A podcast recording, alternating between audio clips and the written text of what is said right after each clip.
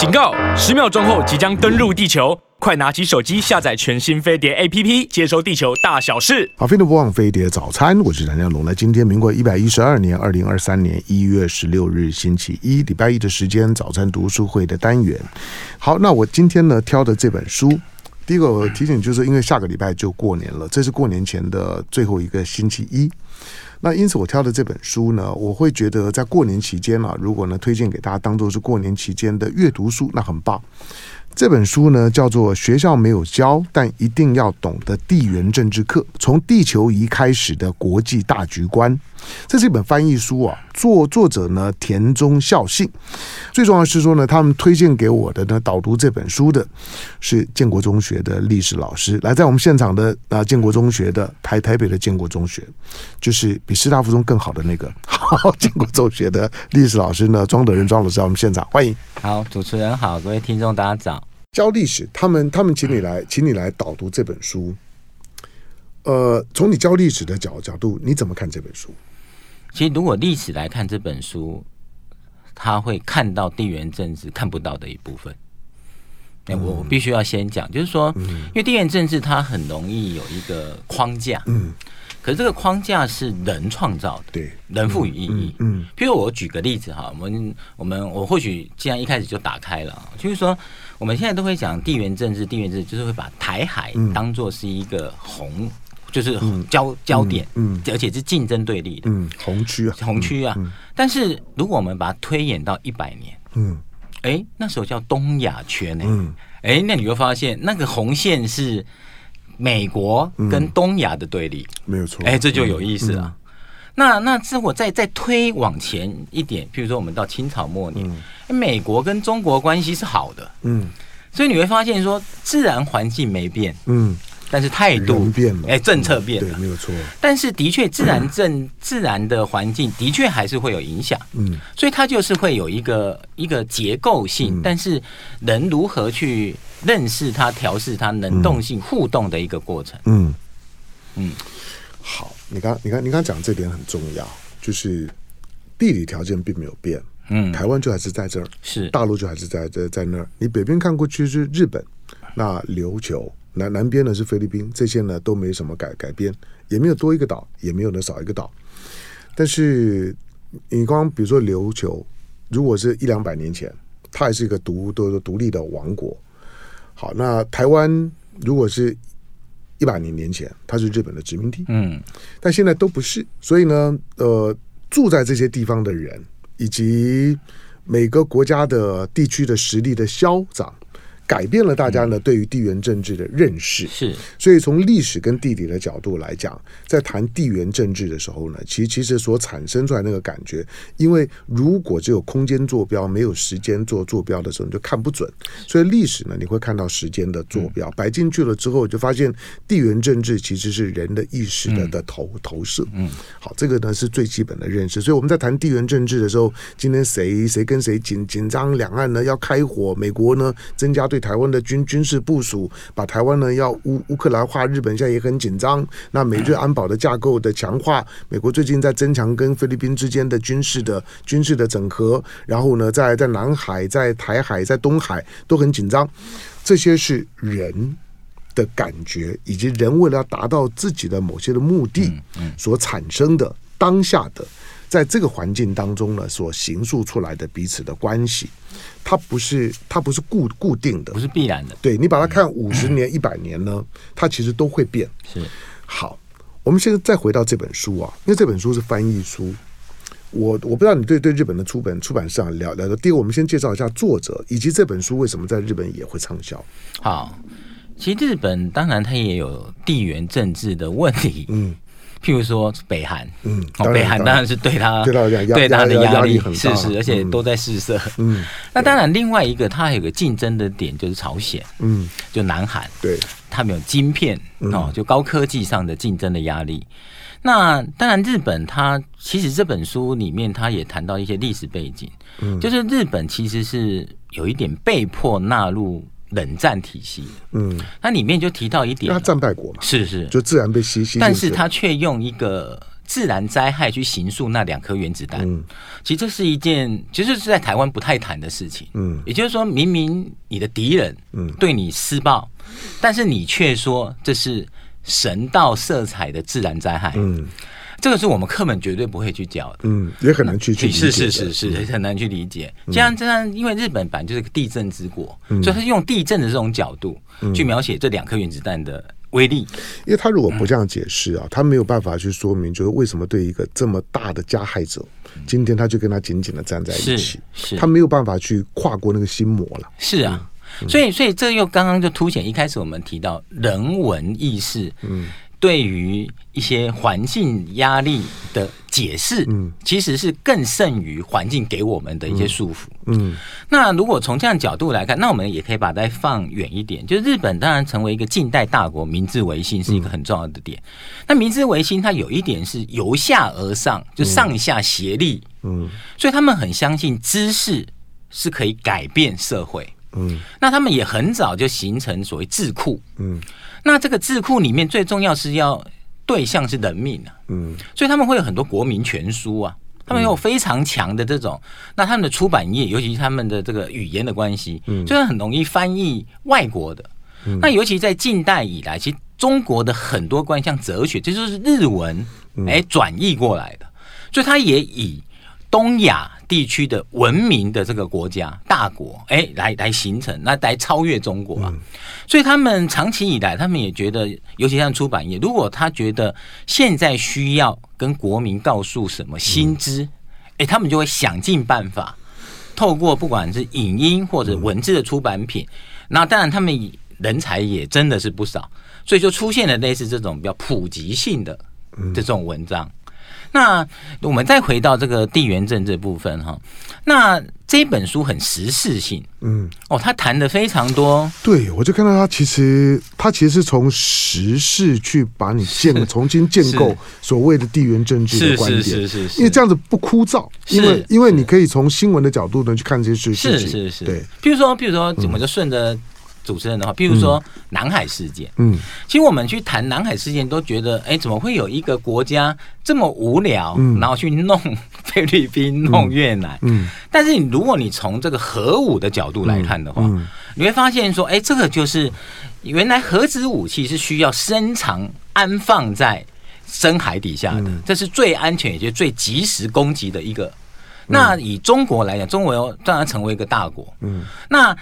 这个当然，我们可以从十九世纪民族国家的脉络了。其实美国也是晚期的大国，没错。那那中国它也想要成为一个大国。那如果我们从这个脉络来讲，成为大国的，尤其到二十世纪以后，原子武器是个必然的配件。嗯。那尤其那我要放在哪里？于是黄海、东海，哎，他选择南海。嗯。那他就势必会跟菲律宾、越南这些国家。形成的一些冲突的点，甚至他想尽办法，尤其我们现在，尤其我们报刊杂志这样介绍，有点有点硬要，嗯，哎，你这样来解释的话，哎，你会发现哦，这是个道理，嗯，哦，不管你能不能接受，哎，你可以理解，我们用理解两个字，嗯，那另外一个就华为案。嗯，哎，我觉得说，为包括现在有些进抖音，嗯，你会发现说，哎，这就是讯息战啊。嗯，原来其实美国成为强权，因为海底电缆，嗯，都是他的，没错。哎，是是是，那当然他就可以截取你的情报。嗯，其实太多，挖梅克尔被窃听，对不对？因为你看，你 Google，对不对？FB，你都是美国的，全都是美国。哎，是是是是是。但是你现在，我们刚刚又提到大国要崛起，嗯，那他的华为。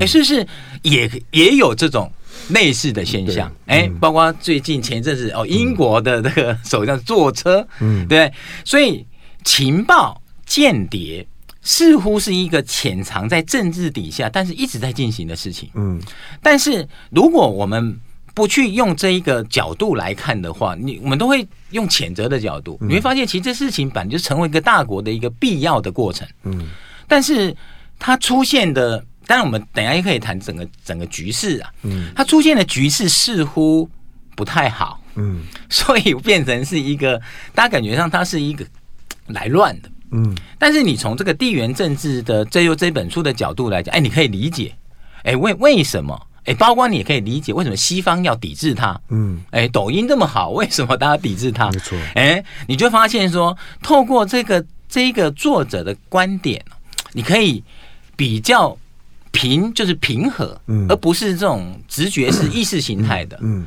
所以我觉得这这也是。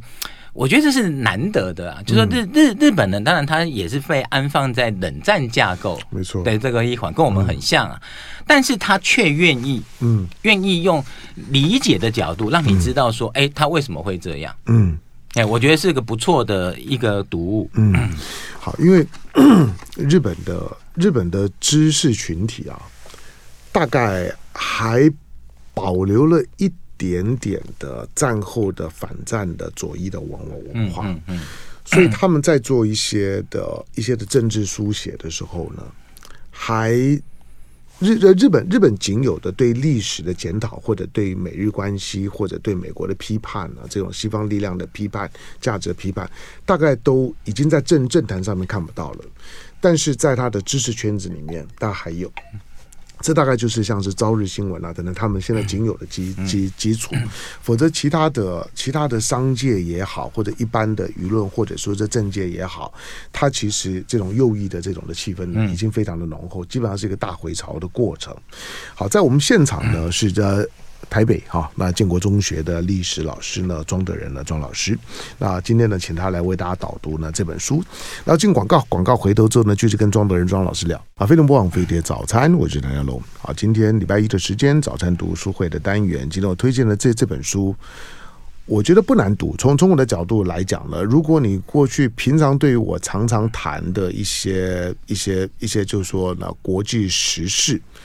那如果你会觉得你缺乏一个架构，那我觉得这本书是你很好的入门书。那一方面，他作作者他是日本人，那日本的出版品，他尽可能做通俗的写作，写写作的结构呢，也不是教科书式的。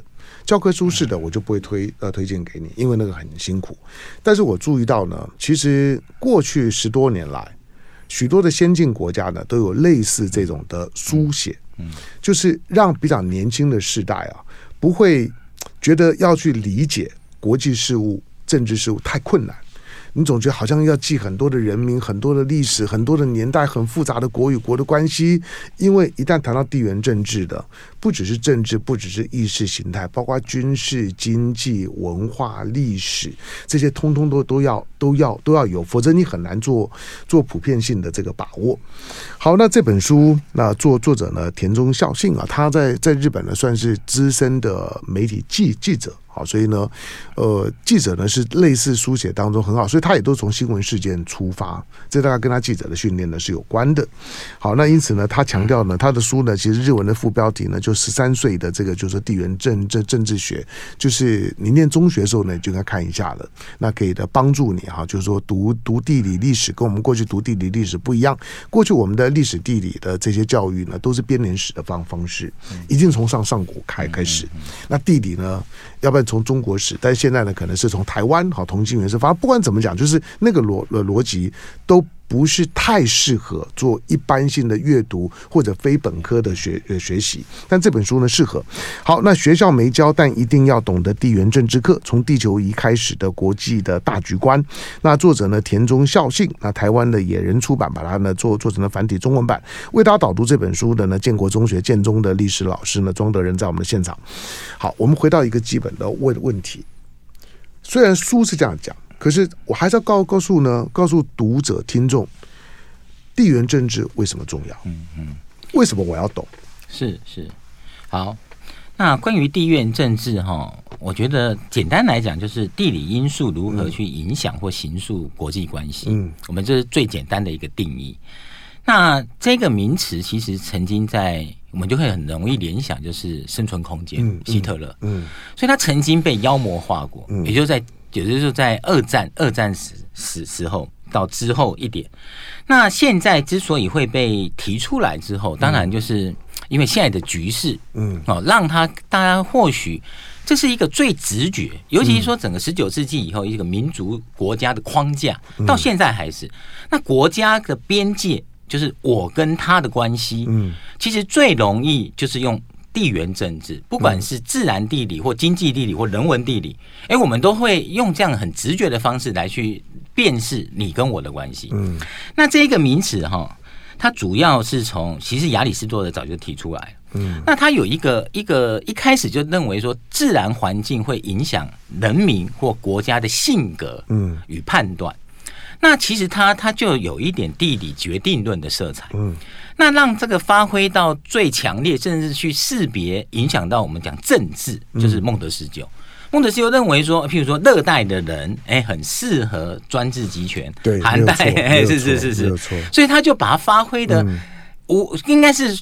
我们讲地理决定论了哈，就是非常的强烈。现在听起来很荒谬，嗯，但是呢，他就在这个基基础上凭想象的去去构建他对于这个地球上面的不同的政治制度的基础，他会是用这种的非常今天听起来很粗糙、很想象，是是，而且甚至他还写的台湾，对。哦，这就很有意思。所以说，我们从这样子的一个角度来看的话，那这本书的确它是设计给中学生，嗯，所以他的他他跳脱了那种学术性的色彩，嗯。用对答的方式，然后结合时事，但是它的背景背后还是就我们刚刚讲这个关怀。嗯、那地缘政治其实如果要谈的话，其实它的学派还蛮多，譬如说海权论哦，马汉；譬如说那个地权论哦，譬如说麦金德的心脏地理或斯派克曼的边缘地理，还有空权论的杜黑。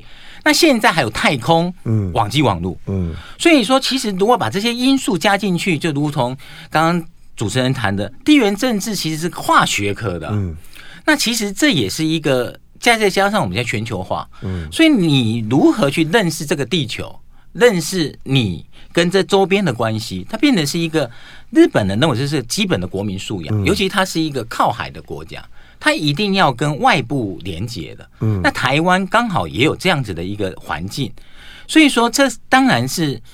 那他讲到提到说学校没教，哎，我们真的也真的是没教，嗯。嗯、所以说没有办法这样教了。是啊，是啊，因为因为他其实是有意识形态的，嗯，因为的确他他的确要做判断，但是这个判断其实我们比较容易看到是在媒体，嗯，媒体的潜潜潜规则或者它的背后的。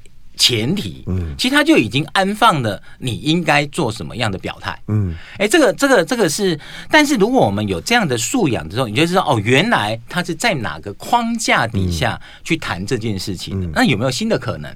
哎，这样子其实我会觉得，或许，哎，这应该是我们去读这一本书哦，作为一个我觉得一个新国民应该有的一个更重要的素养，嗯，所以说，他的确是一个冷战架构底下的。嗯，那他认为说，日本哦被纳入在美国的这个这个体系里面，那他要怎么去看待他周边的国家？那的确，他有提到一些自然因素，譬如说，他认为半岛，嗯，其实半岛尤其朝鲜，他觉得朝鲜的命运是很悲哀的，嗯，因为他刚好就是在强权，没有错，哎，对对对，那好，那如果我们从这样角度来看，你就会发现台湾很有趣，嗯，台湾其实离中国很近很近，哎，对，嗯，那个很近。跟远在你认为的朋友，很远很远呢？对啊，嗯。那如果自然因素是重要的，那你怎么可以忽略这一个点？嗯嗯。所以这个点的确是我我们在谈地缘政治的时候，其实既然关系是可以改变，嗯，那曾经也改变过，嗯。所以我有时候在想啊，当然我们或许还可以再厘清一下现在的局势为什么会这样，因为哦。但这个也是我们对国际的判断，譬如说从美国总统的改变了，哦，其他的外交政策是结盟的，嗯，所以他很喜欢拜登啊，布林肯，他很喜欢把大家串联起来，没错，哎，是在这个串联起来里面，很多人就被拉进来要表态，嗯，这个这跟上一任是不太一样，上一任是很喜欢自己自己来来做决定的，那很有意思的又疫情，所以疫情晶片。变成是一个会影响，尤其是电动车。嗯，那台湾哦，在这边就忽然间亮起来了。嗯，哎，那台积电的位置哦，包括相关的联电，哎，这些都非常的重要。那这样又个俄乌战争，哦，大家发现，哎，战争这件事情是随时会出现，然后我们也会去强述中俄的亲近性。嗯，然后就把。当然也有点妖魔化，那这样子是不是就周边的国家的危险性就高了？嗯，哎，于是，在这样的情况之下，这个议题似乎变成是一个生死存亡的关键。嗯，那很有意思的是，当然现在的台湾政府的政策也是朝向这一个了。嗯，那中间又发生了一个香港的嗯反送中是哦，那那这个操作又有利于选举。哎、嗯，那这样子的方式来看的话，那地缘政治变成是直觉的。嗯，哎，似乎哎冲突是必然。嗯，那我们如何因应冲突？哎，就变成是一个很直觉的反应。嗯，所以说刚刚台湾人来看这一本书，一定会跟日本人来看是不一样，因为我们是在这样的情境底下来行述。但是很有意思的是，比如说接连的军演，我们却是无感的。对，没有错，没有错，这又是很好玩。这不是好玩，这很可怕，这很可怕。那很可见，嗯。无知，嗯，我们很我们很严肃一点，嗯，这很可能就是因为我们没有这样的一个背景，也无从反应，嗯，我们很可能就会被媒体带着走，嗯，但是你不能做判断，嗯，因为你也无从判断，你也无从批判，因为你没有相关的一些思考的架构，嗯，所以这一本书当然它有一点地缘政治，我认为是 A B C 啦，哈，那你去判断，因为日本跟我们很近，它的环境也很像，哎，你。台作为一个台湾人，你应该也可以对这些事情提出你的判断。嗯，那包括我们刚刚的分析，原来这样的一个情境啊，让我们也势必要做判断。嗯，所以说我有时候我来想想，我跟学生问了，如果现在的总统是马英九，嗯，哎，那会怎样？嗯，很可能也会是另外一个很，我觉得也是一个冲突点，因为他你被拉进去。你可能你要做决定，嗯，他也没有像之前那么的顺畅，嗯，但是这或许就可以看出人领导人，嗯，哦，或者是政策在做决定里面，哎，他的智慧在哪里？嗯，那那我想说，这或许也是每个台湾人呢，嗯，应该要去想的问题，嗯，因为毕竟领袖是我们决定的，没错。当台湾人如果要要做这种的，台湾人在投票的时候啊，其实应该要。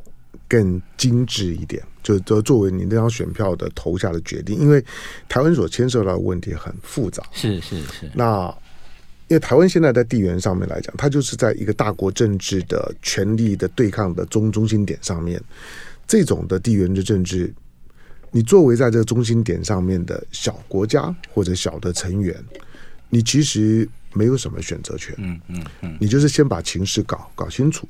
尽可能减少自己的伤害，创造自己的利益，选择权不在你手上。来，我进一下广告，广告回头之后呢，继续跟庄德仁老师聊。好，飞得不枉飞得早餐，我是邓元龙。来，今天星期一的时间，我挑的这本书《早餐读书会》，那学校没教但一定要懂的地缘政治课，从地球仪开始的国际大局观。啊，那作者呢是一位日本的资深的记者田中孝信。那野人出版把它呢出了就是繁体的中文版。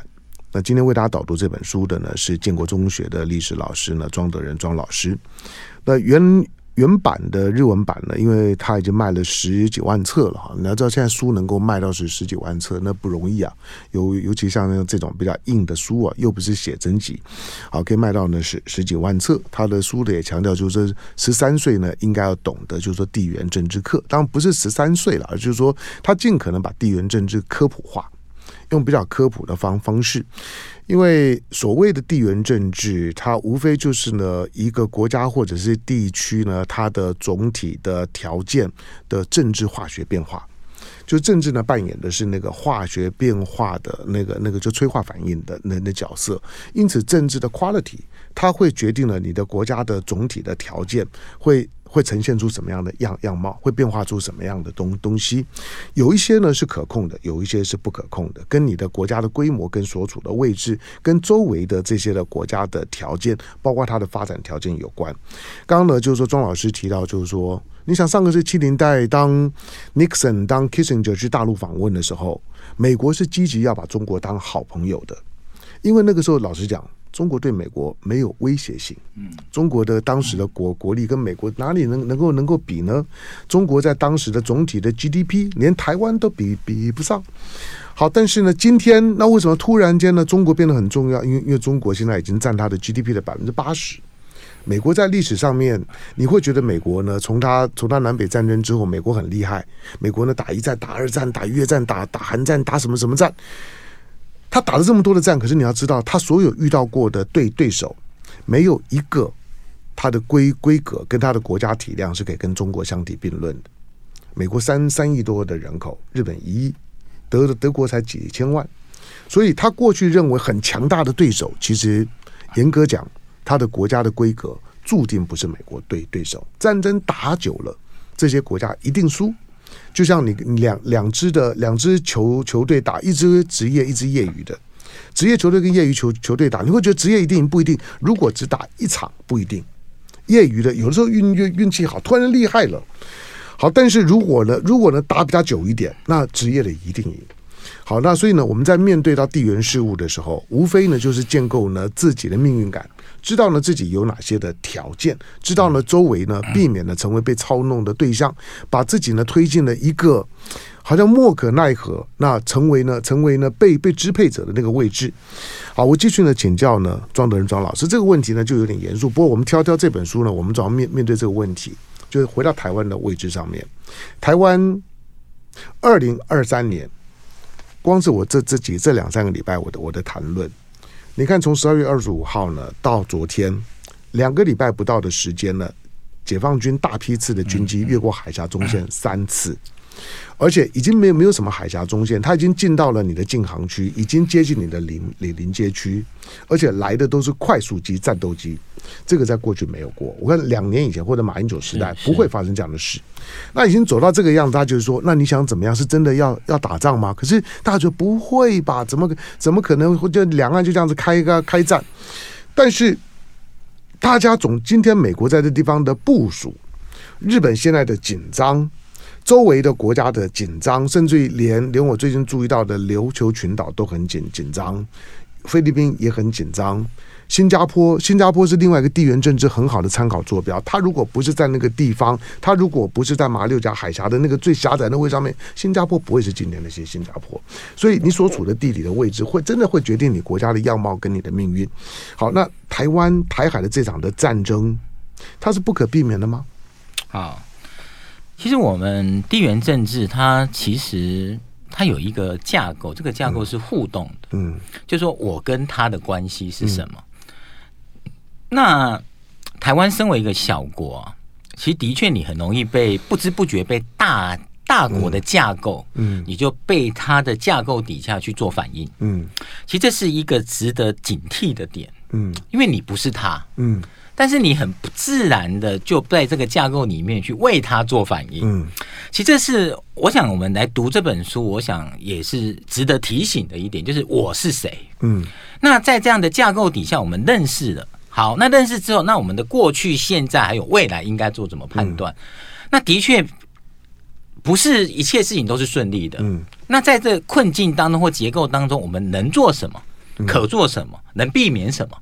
那这才是叫做能动性，也就是我们存在的价值。嗯，好，那那或许我们可以把这个时空拉远一点，譬如说，我们我们就以东亚这一块好了。那东亚这一块，其实如果我们回到十九世纪末。十九世纪末，你会发现，其实东亚其实都是被打的。嗯，好，日本黑船事件，哦，中国鸦片、英法联军，没错。那在这里面当中，其实我我想要强强调一点啊，就是说这一个你可以知道，中国作为一个。复仇者，嗯，你你要从这个角度来看，因为民族主义是他的一个很重要的色彩。为什么习近平地位会被推捧那么高？就是因为他就打着这样子的一个论述。嗯，这个论述从毛泽东以来一直都有的。百年复兴，是是是是。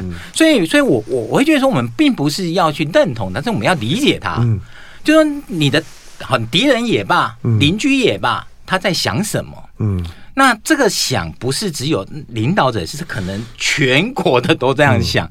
那他可能他也会逼着他的领导者做判断，因为这样子他才能赢得民心啊。好，那在这过程里面有一个晚到的，就是美国。嗯，那美国来到这边，因为那时候他才南北战争结束，然后他往西部走。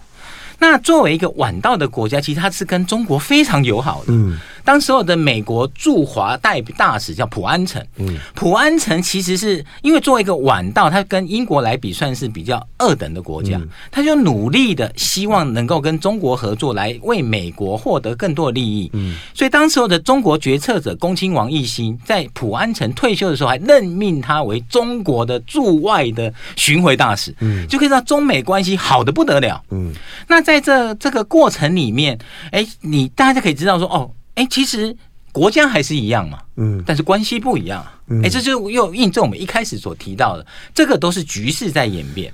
好，那在这里面当中，日本作为一个明治维新之后的一个新兴国家，哦，他打败了中国，他打败了俄国，嗯，哎，他的确在这一个架构底下，他可以开始崛起了，嗯。那这个崛起，我觉得非常重要。中国何尝不是也是在踏日本的角度嘛？嗯，好。那在这个时候，日本崛起之后，哎，他发现，在一次世界大战的时候，他跟英国同盟，英日同盟，所以他也侵略中国。没错，是是是是是。那在这里面当中，美国紧张了，所以美国在一战之后用华盛顿会议来牵制他。其实从日俄战争的时候呢，英国就在帮帮日本。是是是是是，而且。规定他的船舰数，但这对日本来说，所以日本会觉得这是我的敌人，嗯，隐性的敌人。是。这隐性的敌人，但是在二战就爆发了。嗯、那那大家可以看得出来，其实大国的利益啊，其实是接揽诺接的，嗯、就是我是很明显的嘛。嗯、那势必在这过程里面，好，那日本他形塑了一个叫东亚共荣圈，嗯，也就是他认为，其实作为一个东亚国家，我们都是。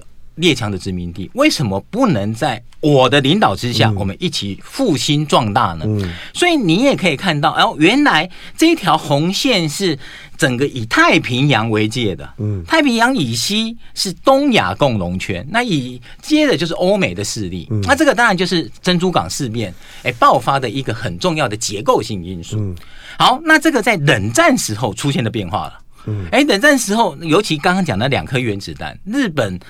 被迫，甚至也只能吃下去，然后他就纳入到这个题，所以这一条红线又加上两岸的分裂，就变成在台海了。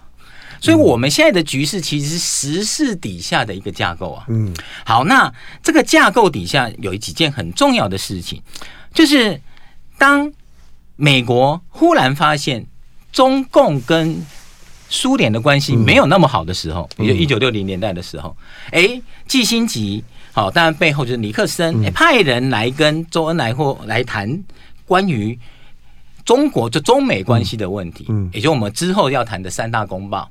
那这里面当中啊，其实周恩来很严肃的跟他讲，其实我们只关心一件事情，嗯，就是台湾问问题，嗯，其其实这个是一个，也就是。我我我要谈的就是，其实这个台海的问题啊，其实早在两年前已经有人谈，最有名就是尼尔弗格森。尼尔弗格森其实他就用历史的角度来看，他用两种动物来描写美国跟中国。美国是只狐狸，嗯，他会想很多很多，他绝对不是只有考虑到亚太啊，他有个全球的一个布局，因为他他就是一个这样子的架构。可中国是刺猬，嗯，他只在乎一件事，嗯，这件事就是台湾。嗯，所以他整个文章这样子来铺陈，当然这个是投稿在《报报刊》杂志，当然他的预言是有点警告美国，美帝可能会因为这一场战争而没落。嗯，那你就可以想见美国多在乎这件事啊。嗯，那当然相对来讲，中国也也很期待嘛。嗯，所以你看这篇文章有一点鼓励的性质，中国。似乎可以多做些什么。嗯，好，那如果我们用这样的一个架构来看的话，那他原本想“一带一路”，他想要回避他，他想要走另外一条线，他想要想要欧亚欧亚大陆的这个大陆权思考。是啊，是啊，大家可以想见说，其实他不见得马上就要跟你冲突了。那这个冲突的，也有如果我们从川普哦，拜登，哎，因为经济不好的时候，哎，就把它归罪于他，所以这个冲突很快就浮现了。所以有时候啊，的确就是说，整个情势快到你只能接受。嗯，那在接受底下，刚刚有谈到疫情之间，那包括布林肯的这个联盟，就台湾就被纳进去了。嗯，那在纳进去底下，的确问题，尤其其实再讲白一点，嗯，你台积电又到美国去了。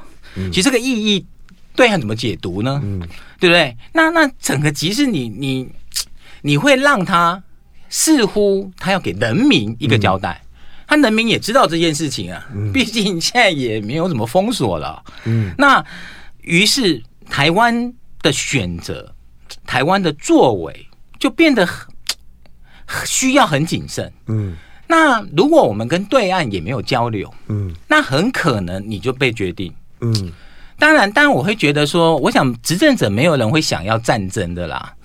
但是在这种情况之下，其实如何的去放放轻松，哦，不要让这个冲突拉高到最高点，其实。毕竟有一个很自很直接的地缘因素，我们离它太近了，嗯、我们又没有推进器 离到太平洋去，所以你很可能一定是第一环，嗯，而且再加上刚刚我提到南海对他来讲又很重要，嗯、那你也在边边，嗯，所以这件事情对中国的考虑啊，它绝对不只是台湾问题，它还有南海问题，嗯，那背后当然就有一个霸权的问题，嗯，只是时间在何时会爆发，嗯。那现在如果说我们一直，当然包括国际局势，有一点把它乌克兰化，嗯，而且乌克兰竟然可以打那么久，所以我们有一个想象，嗯，想象说，哎，似乎可能可以，哎，这是个机会，哦，当然这延伸就会变成这样。但是很有意思的是，台湾的社会尤其民众啊，很少去讨论这样的问题，嗯，因为这其实是我们的命运。那那这个不是说去吓唬人，因为这个是个很明显的问题，嗯，不是你你不开第一枪就能解决的，嗯。那如果我们被解决了呢？嗯，是是。那当然很多都是推测啊，嗯。但是我会觉得说，这本书的出现哦，它暴露了我们一个国际局势，嗯的贫乏，嗯，也就是我们的人民没办法去回应这样的事情，嗯。那当然，我会觉得也可能我们长期受殖民的影响。嗯，那如何也让我们自己有自己的国际观？嗯，然后尤其面对两强，如果这局势没有变变化的话，嗯、你如何在中间培养生存的智慧？嗯，这很可能是我想每个每个台湾人民心里面都很想知道，okay, 嗯、但是却没有管到的。我觉得今天很可惜，我今天今天。听庄德仁老师的今天的访谈，我觉得你不应该来导读这本书，你你应该来来当我的固定来宾。就是以你的以你的这个知知识准备来来来讲，你你如果从建中老师退下来之后，我觉得你适合来当名嘴。好好好好，我我我我跟我太太讨论对对对对对。我觉得你的准备知知识的准备在这方面来来讲，跟框架都 OK 了。好，当然简单简单讲了，就是说，你想今天把今天当下我跟庄德老师在讲话的此刻，我们即将要过农历年的这个时刻，如果你的年纪大一点，跟我差不多，你回想二十年前、三十年年前，你你是如何思考亚太事务的？那个已经天差地别。今天在亚洲，二十一世纪的最大的改变就呃就是，美国的力量呢几乎已经离开了东南亚，整个的东南亚打完越战以后，他本来还想靠着菲律宾，可是你现在的东盟跟中国的一体化是已经非常的明明明显，所以东盟就是公开的拒绝，不愿意卷到的大国政治里面。那东北亚呢现在呢正在观望的时候，但是因为它有美美日安保跟美韩的就是说军事同盟。有这种的条约的时候，它比较难动。可是地缘政治如果是这么的强大的，它在意味着中美之间的力量的推移，它一定会影响到日本跟韩韩国的终极的态度。你不能够跟这么远的国国家结盟，而跟这么近的国家对对对抗，这是莫名其妙的事情。我们说远亲不如近邻。基本道理就在这里、啊，空间决决定一切，地缘政治就告诉你，空间决决定一切。你跟这么远的国家结盟，而它越来越弱了，相对而言。但是呢，跟你这么近的国家呢，却敌敌对，不会好的。台湾呢，卡在这个中的中间。刚刚你讲的那段非常的重要，就是大陆今天的中国，在他不管他有没有崛崛起，一九七八年他走上改革开放，今天当然不可同日而语。可是即使他很弱的时候，他跟美国在谈，都是在谈台湾。就是我不跟你谈别的，你告诉我台湾怎么一回事？他不是今天强了才开始对台湾有要求，他不强的时候，一九四九年只要他有机会讲话，他都在谈台湾。这个是台湾在面对两岸问题跟现在的中美关系的时候呢，非常重要的啊。就一句话，我补我补一句，嗯，就这本书他提到的一个观点叫远交近攻，嗯，当然远交近攻，我们必须要想它是日本，嗯。日本是世界第三 大，没那没错，而且他曾经称霸，哇，打到太平洋、东南亚，所以他们还是有一个帝国的光荣在。所以说不是台湾啊，所以有时候我们真的要认清我是谁，嗯，那我怎样让人民过好幸福的日子？嗯，我我想这是我们来读这本书要不断不断的问自己。的一个问题，对，因为中国的思考呢，现在相反。你注意到中国它的它的地缘政治啊，中国是倒过来，中国是近交远攻，嗯，他把他周围的关系呢都都搞定。现在唯一还没有搞定，大概就印度，其他的你发现他跟所有的邻邻国的关系都修补完了，边边界问题都都解决。这么复杂的国家，只剩下跟印度有边界问题，他近交，但是远远攻。这个呢思维是不太一样的，它终终究会有碰头的一天。好，时间的关系呢，推荐这本书给大家在呢，在在过年前的时候呢，可以呢当当做是呢补充读物。那这本书呢，学校没教但一定要懂得地缘政治课，从地球一开始的国际大局观。作者呢田中孝信，那呃野人出版。今天非常感谢来到我们现场呢为大家导读这本书的建中的历史老师庄德仁，感谢。